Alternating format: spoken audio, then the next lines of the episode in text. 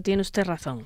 Es que no vamos a estar todo, el día hablando de uno. O sea, en fin, uno hace cosas y ya está, y el mundo habla de ellas si le parece. No, no, no, y si no le parece, pues no habla. Pero yo, ¿por qué tengo que estar contestando ahora todas las preguntas que usted me va a hacer sobre días sucesivos? Porque, claro, este libro, no, hombre, es un, un poco una pesadez. Yo en fin, yo estoy, me encanta que las cosas funcionen y se vendan millones de ejemplares y la gente esté contenta y conozca finalmente quién es Arcadio, pero entiéndame, eh, sus pretensiones son algo agobiantes. Bueno, a ver, para empezar, eh, lo que ha señalado que es importante, por supuesto, vender libros, que para lo que trabajamos, ¿no? Escribir y... sí, trabajamos para vender y yo solamente trabajo por, dinero, sino porque eh, cada vez que usted saca un libro es, es un momento interesante para hablar de otras cuestiones mm, que surgen de esos libros, por ejemplo. Pero vamos a ver, pero estas cuestiones a usted le pueden interesar por contrato y a mí me pueden interesar por lo mismo, pero a la mayoría de la gente esto le trae sin cuidado, estas especies de ego trips. Está usted un poco equivocado. Mire,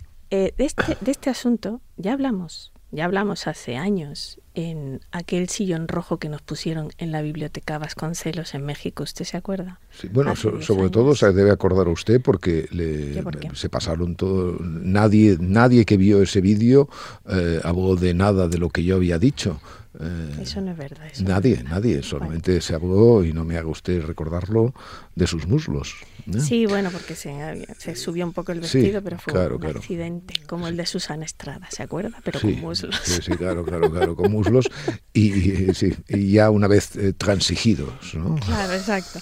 Bueno, ahí en ese sillón rojo yo le saqué eh, esto porque em, la gente ahora con vida de Arcadio anda escandalizada de que usted haya usado la segunda persona para dirigirse a ese Arcadio, ¿no? Que del que hace la biografía. Es una Bellamente escandalizada. Ajá, claro, pero es que dice, ¡ay! Se acerca a la novela. Yo en aquel momento, eh, en, en, nombre de Franco, ya usó la segunda persona para dirigirse a, Giorgio Perlasca. Entonces yo le, le quiero recordar la segunda persona es uno de los artificios más literarios que hay. Eh, y entonces, claro, como usted se pasa la vida, se ha pasado la vida clamando contra las novelas y las disputas con ciertos novelistas y así, pues la gente eh, piensa que usted desprecia la literatura, ¿no? Bueno, ya, pero es que a mí eso me trae sin cuidado, Santos. Vaya, por Dios. Es que a mí lo, lo que la gente piensa sobre lo que yo pienso de la literatura es que me trae absolutamente sin cuidado. Lo he explicado por activa y por pasiva miles de veces. Eh, ¿cómo voy a despreciar algo a lo que me dedico? Podría despreciarlo por esa razón, efectivamente, pero no es el caso. Yo me dedico a la literatura. Lo que pasa es que me dedico a la literatura de hechos, no me dedico a la literatura de la imaginación, que es una literatura eh, respetada y tal.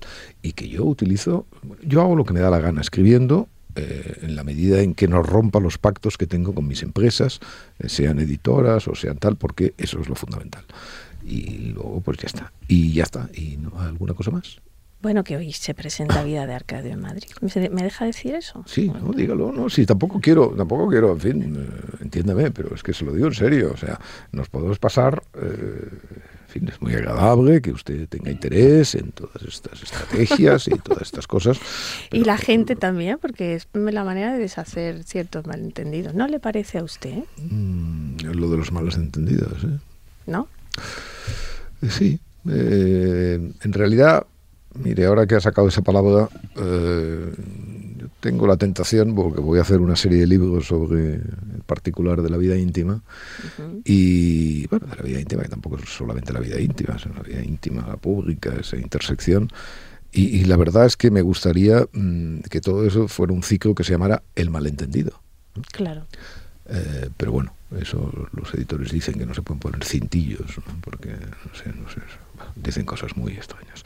Oiga, em, Dígame. a ver, una, una observación, mm, una observación eh, sobre algo que no sé si usted está experimentando. A ver.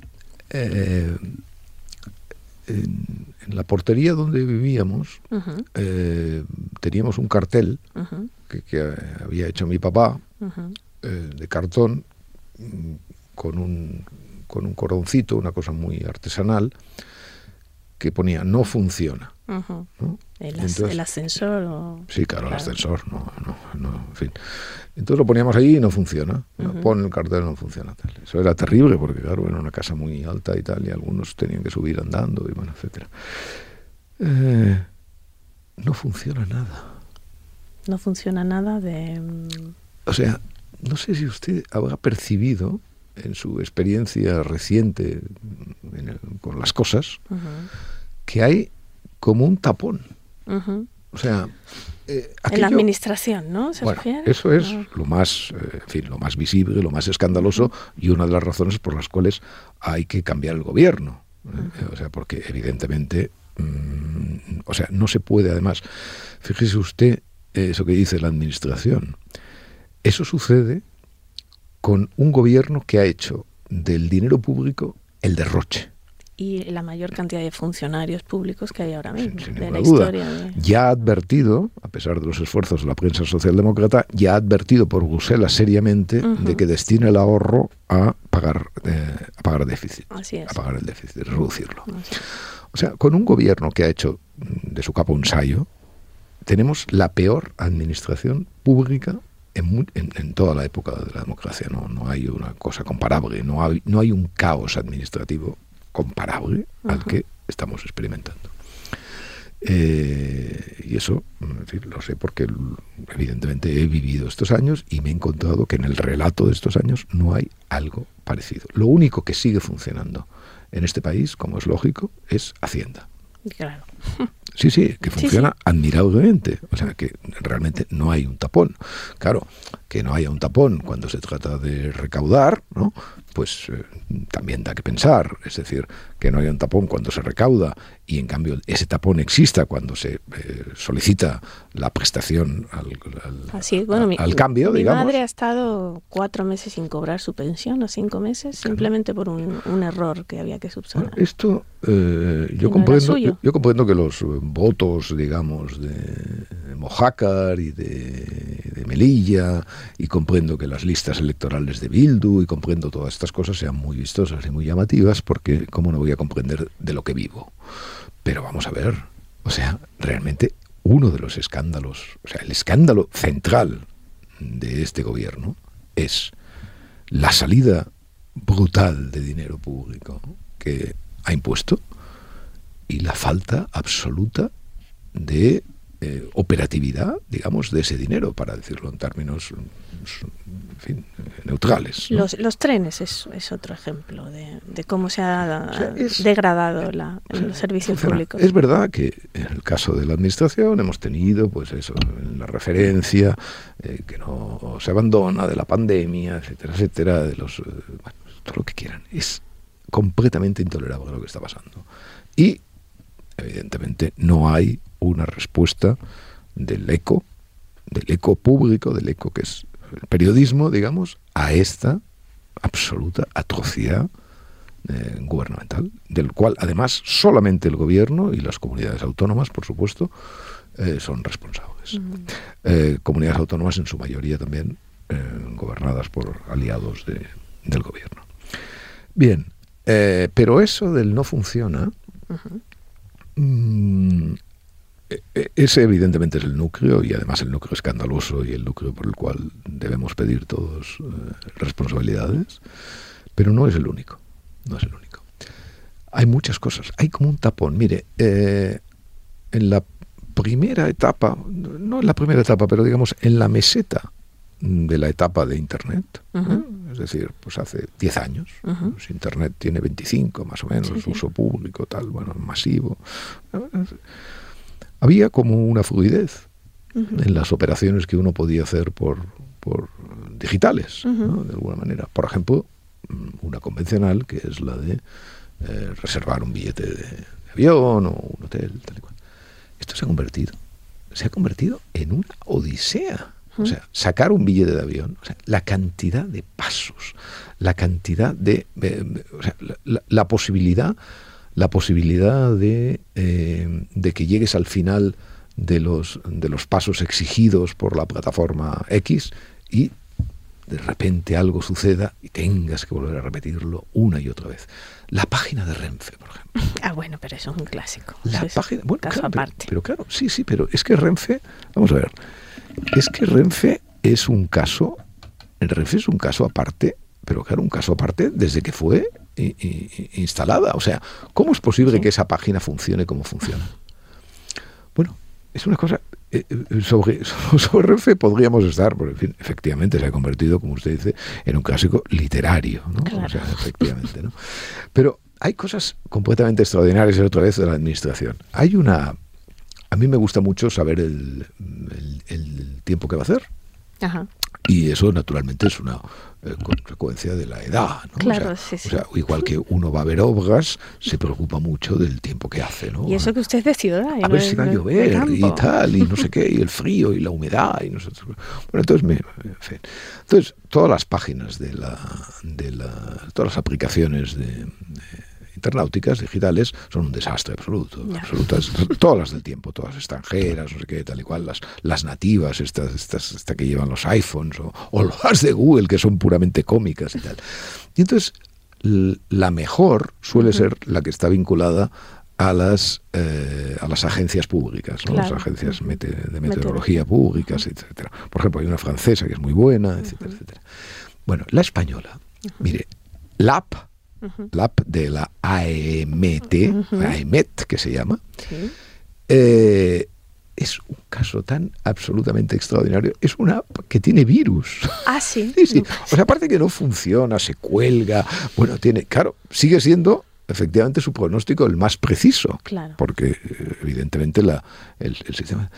Bueno, y entonces, eh, una vez ya, porque yo tengo un, un lado que, que tengo que también cuidar por esto de la edad, un lado broncas, ¿no? O sea, o sea el lado de decir, no, no, sé, no, me tome el pelo, o sea, me, se me están, o sea, yo pago este, esta agencia, tal y cual, entonces me, me, me, enfrasco en luchas y tal, y no sé qué, les escribo, ¿no? Ah, y sí. digo, voy a escribir. ¿Y le, y le contestan? Y le, bueno, ¿Alguien? me contestaron diciendo, pero ¿qué es lo que sucede con la aplicación? ¿Qué problema tiene usted? Ya, ya, no contesté, no contesté porque hago una aplicación, insisto, que tiene virus, o sea, que descarga yeah. virus eh, propios.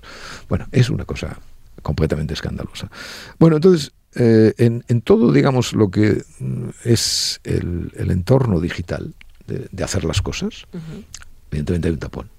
Hay un tapón. Las redes están muy sobrecargadas. Uh -huh. Hay, hay. Este verano va a ser. Este verano, bueno, los aeropuertos, las, las estaciones.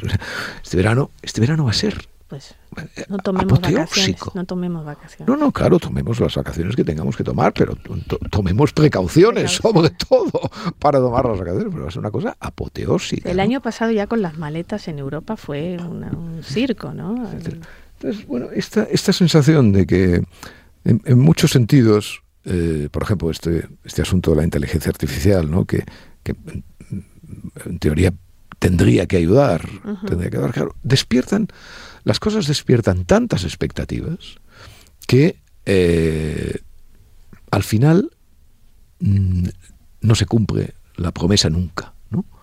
Y esto está sucediendo mucho en, el, en los modelos digitales de, de, gestión de los problemas. Hay tanta facilidad para, teórica para hacer las cosas que se convierte realmente en algo que no, que no acaba de funcionar. Que, yeah. que, hay un tapón, o sea que es como una, una etapa, digamos, de, de de transición, ¿no? una etapa de, en la cual lo viejo no acaba de morir, lo nuevo no acaba de nacer, etcétera, etcétera, pero que convierte la vida corriente y la vida normal en, en realmente un, una, una odisea a veces, ¿no? O sea, porque yo, yo a veces, incluso, ya sabe usted lo tequi que soy y todo eso, pero es que tengo la tentación de pensar si efectivamente algunas cosas en el modo analógico no funcionan mejor, porque claro, en fin, para, eh, eh, querría que esto, esta, estas reflexiones tuvieran un cierto nivel, porque claro, si vamos a hablar de las teleoperadoras, de los robots que, que, contestan al otro lado del teléfono, de la imposibilidad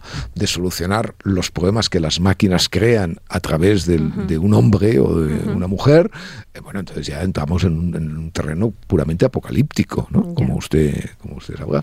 Pero bueno, veo que usted esto se lo toma con una. ¿Sabe gran... por qué? Pero ¿sabe por qué? Sí. Porque yo, eh, como usted sabe, viví muchos años en un país donde estas cosas funcionan muchísimo menos que aquí. Entonces yo aquí estoy encantada de la vida, de bueno, lo bien que funciona claro, todo. Sí, por esa, por esa, por esa regla de tres, Pero quiero decir que, es una pues minoría del mundo. Eh, eh, llamemos al doctor Pangos y nada, que vuelva. bueno, eh, por cierto, hablando de Pangos, a ver. Dígame.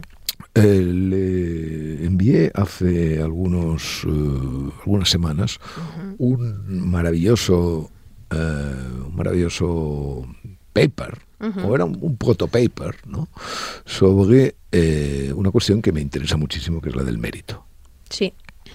¿Recuerda usted eso, más o menos? Sí, era un grupo de académicos que habían, eh, habían creado una página en defensa del mérito porque denunciaban, eh, dice que la ideología, esto que me pareció brutal, la ideología domina la investigación en los Estados Unidos más, más penetrantemente de lo que lo hizo en el apogeo de la Unión Soviética. Y hablaba estas cuestiones de género y de raza en, el mundo universitario y científico estaba acabando con, el mérito. Ellos decían también, dice, eh, eh, en realidad esta página se refería a un artículo en el Washington, en el Wall Street Journal, em, que, decía eh, cómo el mérito es uno de los pilares del liberalismo clásico. del, del, humanismo y de la democracia. ¿no? Dice, basada en el mérito, la ciencia ha demostrado su eficacia para producir avances tecnológicos reducir el sufrimiento humano y mejorar la calidad de vida en todo el mundo. Bueno, ese es el párrafo. lo de la Unión Soviética es muy vistoso, pero son cosas que, eh, parecen más periodísticas que otra cosa, ¿no? pero eh, periodísticas en el sentido de imprecisión, ¿no? O sea, metafórico. o sea, bueno, no sabemos efectivamente la Unión Soviética era una dictadura siniestra y evidentemente nosotros vivimos en, una, en un sistema de libertades. Pero esa esa reflexión, vuelvo a, a leer. Eh, basada en el mérito, la ciencia ha demostrado su eficacia para producir avances tecnológicos, reducir el sufrimiento humano y mejorar la calidad de vida en todo el mundo. Eso es indiscutible. Mejorar la calidad de vida de todas las gentes al margen de su identidad y al margen de los problemas que eh, por el ejercicio de esa identidad tengan. Así es. Eh, ese, ese paper es un, además es un paper muy, muy, muy amplio, muy, o sea, hay infinidad de, de casos descritos y es, yo creo, una, eh, en fin, una de las, eh, de las herramientas mm, que se han producido últimamente estos mm, académicos disidentes que mejor eh, permite explicar hasta dónde hemos llegado en este asunto. Pero lo peor es que quieren publicar esto en ah, una revista académica y no los dejan y acaban publicando esto que acabo de leer en el Journal of, Controversial Ideas, o sea, de ideas controvertidas, en el polémico. discutibles, sí, esto es como, esto, es justamente eh, es cuando a veces de la gente, de alguna gente dice, no, es muy polémico, es muy polémico, ¿no? Sí, exacto, esas cosas... De, usted lo dice mucho. Sí, claro, esas cosas que es la manera, digamos, es la manera ya de eh, ponerle el hándicap, ¿no? O sea, decir, no, es que eh, las ideas que usted examina son ideas que ya están handicapés de salida, ¿no? Cuando esta gente tiene que publicar en un, en un periódico que se llama Ideas Controvertidas, eh, bueno, que, que, tiene, que cumple su función, desde luego, pero que ya parte de algo que está, no, es que esto, eh, bueno, esto ya está, es sospechoso, o sea, está bajo la mirada del, del, mainstream. ¿Qué quieren decir estos, estos académicos? Bueno, estos académicos quieren decir algo muy sencillo. Por ejemplo, no se pueden hacer estudios sobre la inteligencia que impliquen a personas de razas distintas, por ejemplo. Esto, esto es, una, un, clásico, ¿eh? es un clásico. Y ahora no discutamos si el término razas es el término adecuado, etcétera, etcétera. No voy a entrar en esta cuestión. Todo el mundo sabe a lo que, de lo que hablo. Y por lo tanto, eso, por ejemplo, es un caso típico. O sea, es un caso típico. No se pueden hacer estudios sobre estos asuntos. ¿Por qué no se pueden hacer estudios? No, porque pueden dar resultados perjudiciales para la identidad. Eh, como esos estudios se pueden hacer, lo que se debe hacer es eh, equilibrar el, eh, digamos, equilibrar la representación humana, la representación humana en un área determinada, no solamente en razón de la calificación académica que puedan mm, tener sus trabajos o de su utilidad, de su tal, sino del sujeto que las produce. O sea, por supuesto, perteneciente a minorías ¿no? Eh, étnicas, eh, raciales, eh, de género, sexuales. bueno, etcétera, etcétera. Claro, esto, esto es el final. O sea, esto es efectivamente el final del mérito. Claro,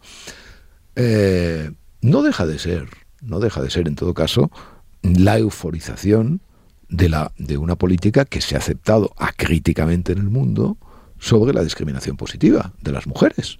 Total. O sea, eso, eh, claro, eh, en fin, nadie ha protestado, ni nadie protesta seriamente contra la idea, por ejemplo, nuestro, eh, nuestro galán de tranvía, ahora en plena campaña electoral, ha propuesto que el, Consejo General del Poder Judicial y no sé qué otro organismo tengan paridad. Sí, sí, bueno, todo, que, las grandes empresas tengan paridad en sus consejos.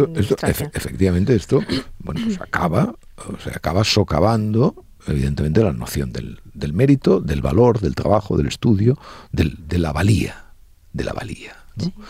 Entonces, las consecuencias que esta, eh, digamos, esta imposición de la igualdad tenga en el desarrollo humano están por ver todavía. ¿eh? Pero los gritos de alerta, y digo gritos porque en el fondo, bajo la educada forma de un paper académico, ahí hay un grito. Es que no solo son los científicos. Esta semana, justamente, eh, otro artículo en SPAC que yo he conocido gracias a que bueno, lo puso David Riff en redes y nuestro queridísimo amigo común Ernesto Hernández Busto de Heather McDonald sobre la cancelación en la música maravilloso, clásica. Maravilloso artículo. Cómo, eh, bueno, cuenta varios casos también de, gente que, que, es despedida porque un, voces anónimas las, las acusan de... No, no, no, no, pero no solo eso, Santos. Una cosa muchísimo más importante. Vamos a ver. Eh, la eh, hay, hay en ese artículo que es fascinante y recomiendo, eh, no sé dónde está publicado eso. En Spiked. Eso ese artículo, ese artículo explica cosas maravillosas. Por ejemplo, la evidencia hipotética del Mozart negro. Sí, sí.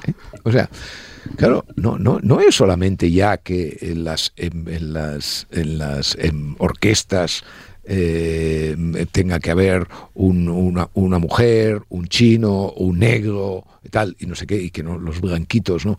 Yo cada vez que veo el concierto de Año Nuevo, que es uno de mis ritos, tal y cual, siempre cuento a ver cómo efectivamente si los, los, los austríacos de, de piel transparente siguen dominando la cuestión o no. Oh, Porque ahora, claro, ahora se está produciendo el fenómeno contrario.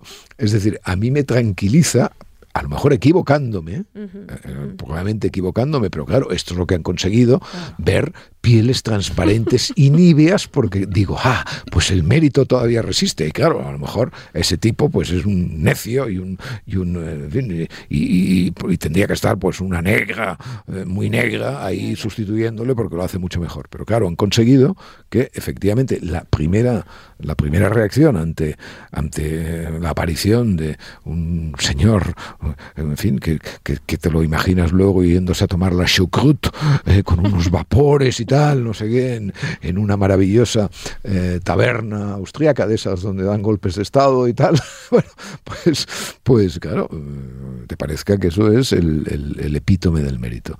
y hablando seriamente, volviendo a lo del Mozart negro, ¿no?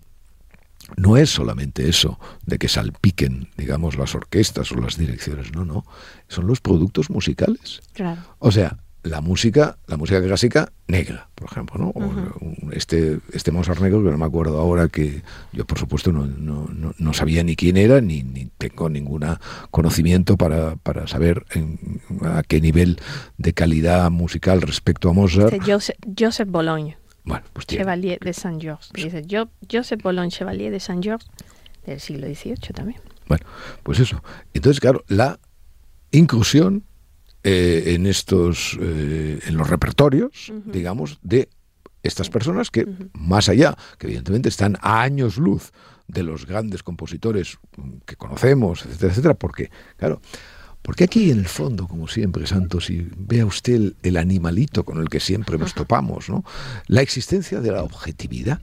Claro. claro, porque efectivamente, o sea, al final todo esto, desde el punto, o sea, lo, que necesita, lo que necesita este movimiento, digamos, contra el mérito, y en favor de la identidad, es una operación previa, que es la destrucción posmoderna de la objetividad, porque naturalmente cuando todo vale lo mismo, pues entonces tiene mucha razón el que dice, oiga, pues mire, como todo es una mierda y todo vale lo mismo y todo no tiene ningún interés, eh, pongamos aquí un negro, pongamos aquí tal, porque total es igual.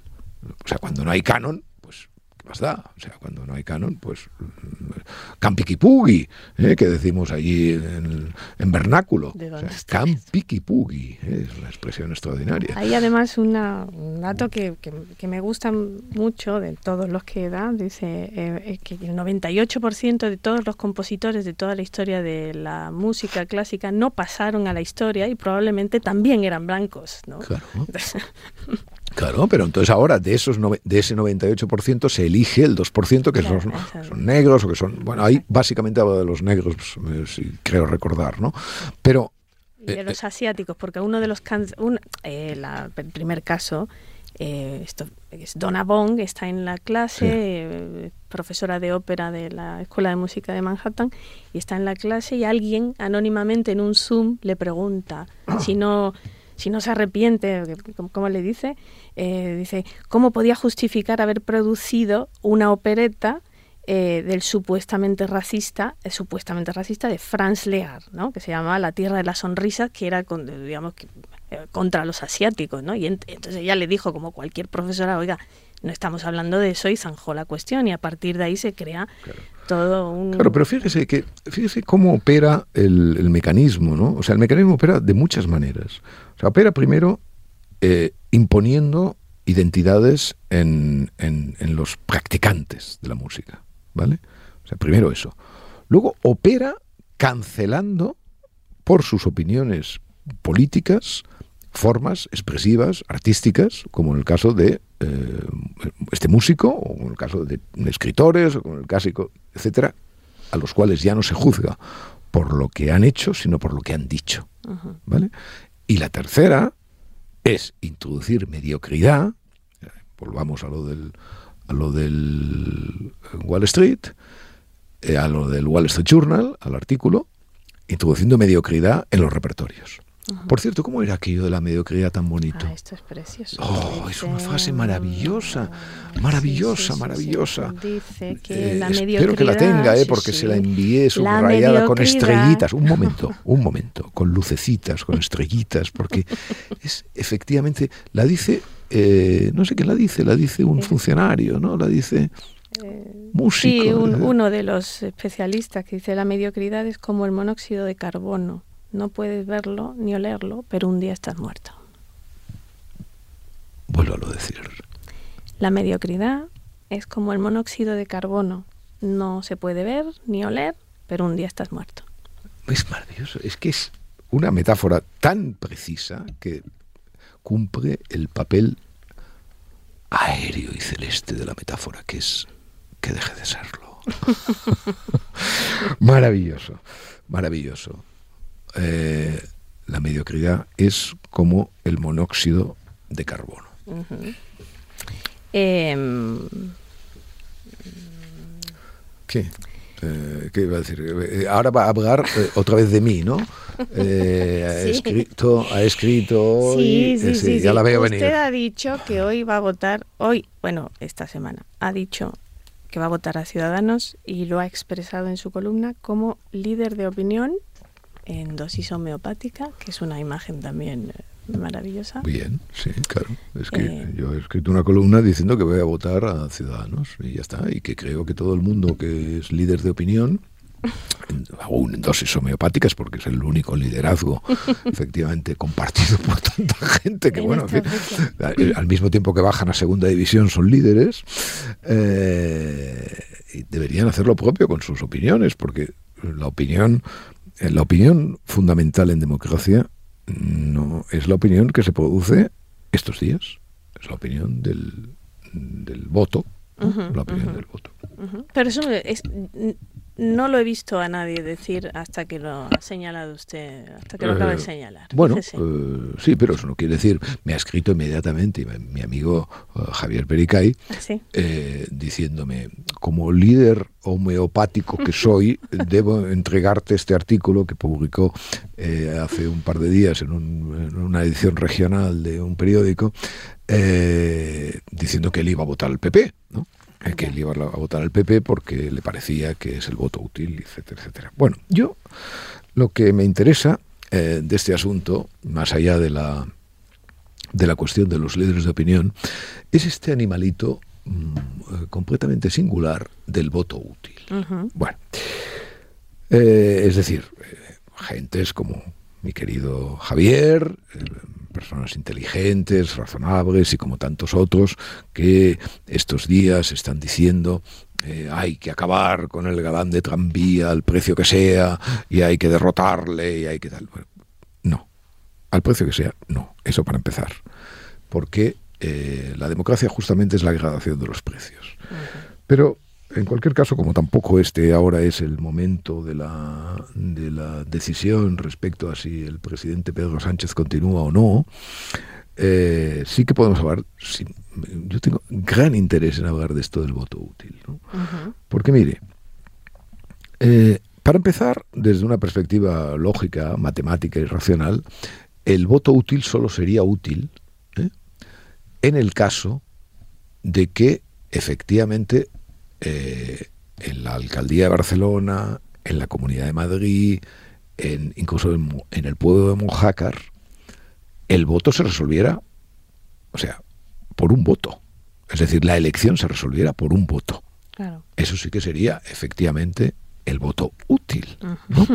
eso, ya para empezar, la primera cuestión. La segunda cuestión es mucho más eh, interesante, ¿no? Eh, mire, ¿sabe la manera de que el voto a Ciudadanos sea un voto útil? ¿Cuál es? Que todo el mundo vote a Ciudadanos. ¿no? ¿Eh? Efectivamente. Por eso las personas que defienden sus convicciones ¿eh? nunca se fijan en el voto útil.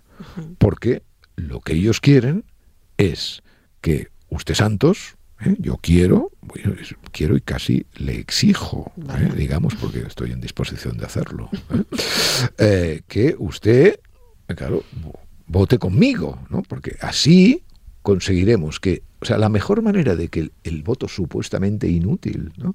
Para seguir a estos muchachos sea un voto útil es que todos coincidamos en votar hacia Hombre, no, pero es que yo voy a votar al PP. Bueno, usted pues vote al PP, a quien le dé la gana, pero entonces no me reproche a mí porque ¿cuál es la potencialidad de voto que tiene, la, la potencialidad de voto útil que tiene el PP o que tiene el PSOE o que tiene Ciudadanos? La misma.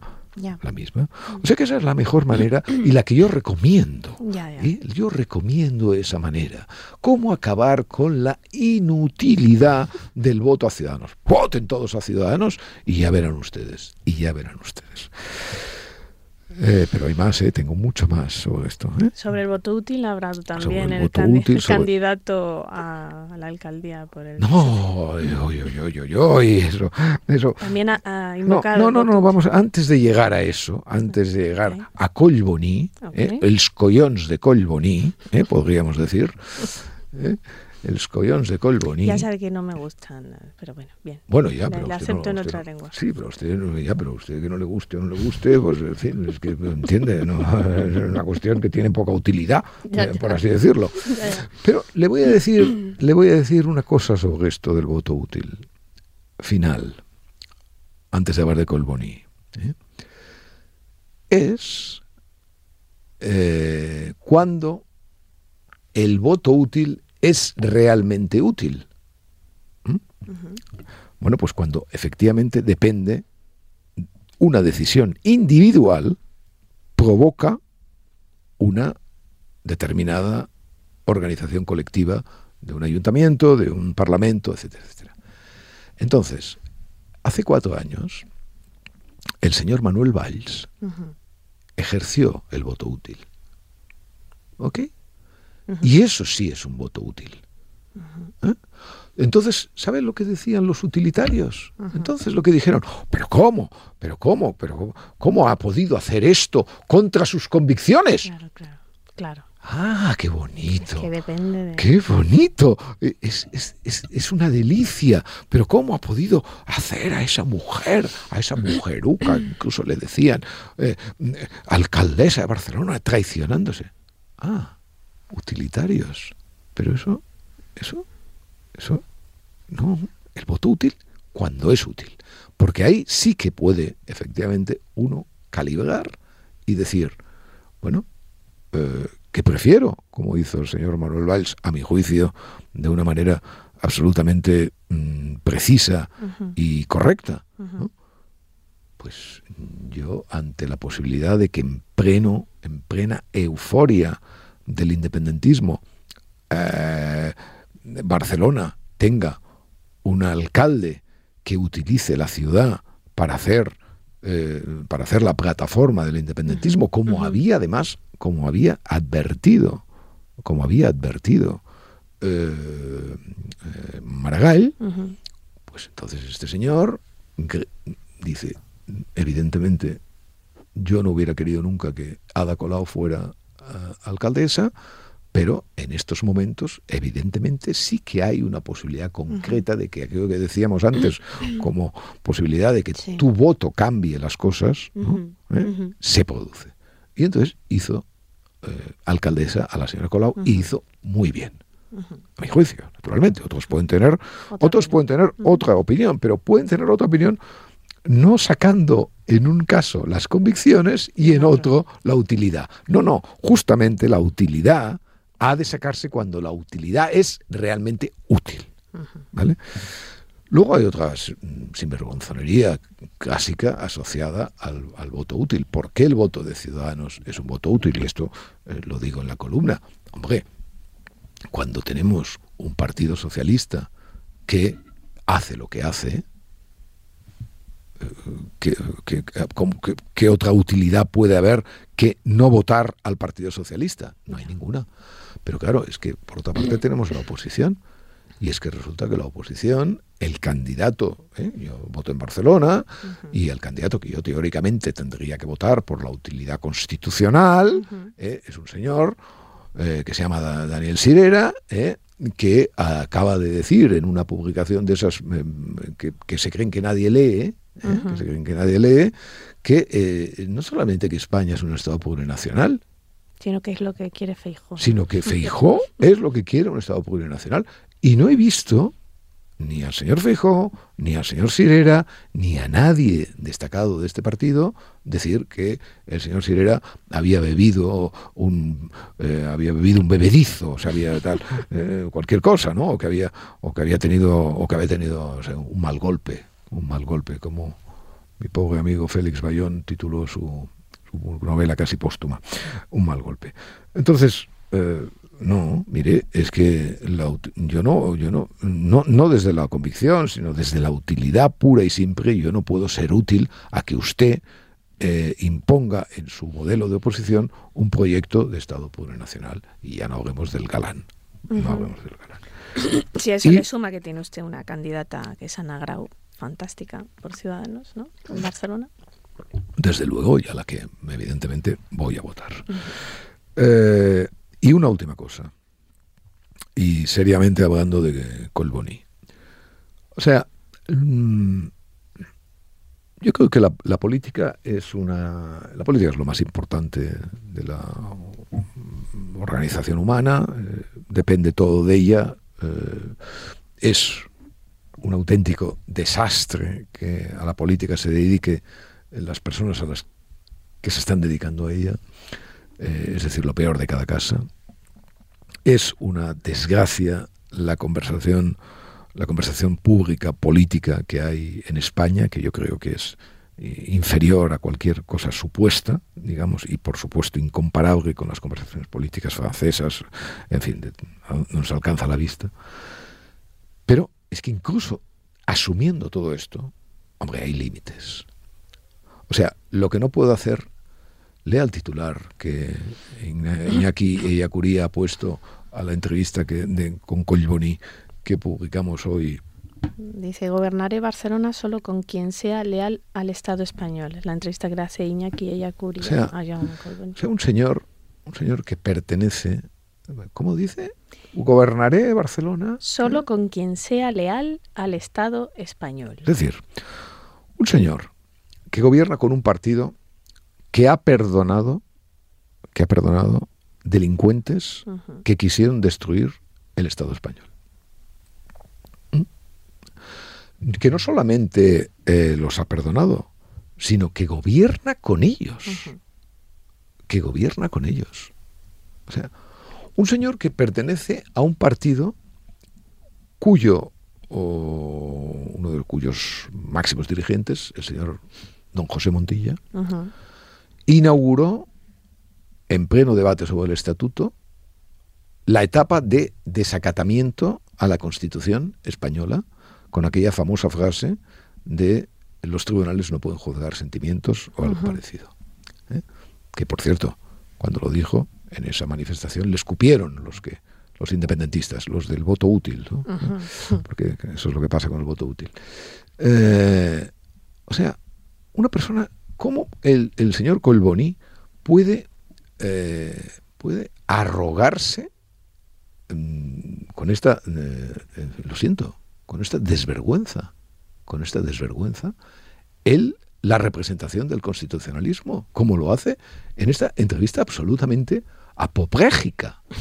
O sea, porque solamente en plena apoplejía uno puede decir lo que dice y sobre todo uno puede leer.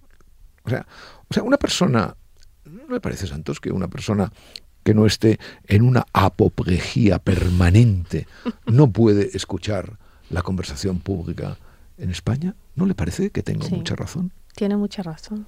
Yo ya sabe que yo lo asocio siempre a, a esta manera en que los españoles consumen televisión. Eh, bueno, hemos visto estos días que hasta si, en un país donde una productora pide al gobierno que un programa basura como es Sálvame se ha declarado bien de interés cultural y que eso pueda ser noticia y que eso se admita a trámite es una cosa insólita, no se da en ningún país. ¿Le parece mal? Ah, pues mire, yo sabe qué le digo con esto. A ver. Me parece muy bien. ¿Ah, sí? ¿Por qué? Me parece muy bien, porque me parece muy bien que los que por fin a los bienes de interés cultural se les ponga en el lugar que corresponde. Pero en cualquier caso, Santos. Dígame. Al mundo nada le importa.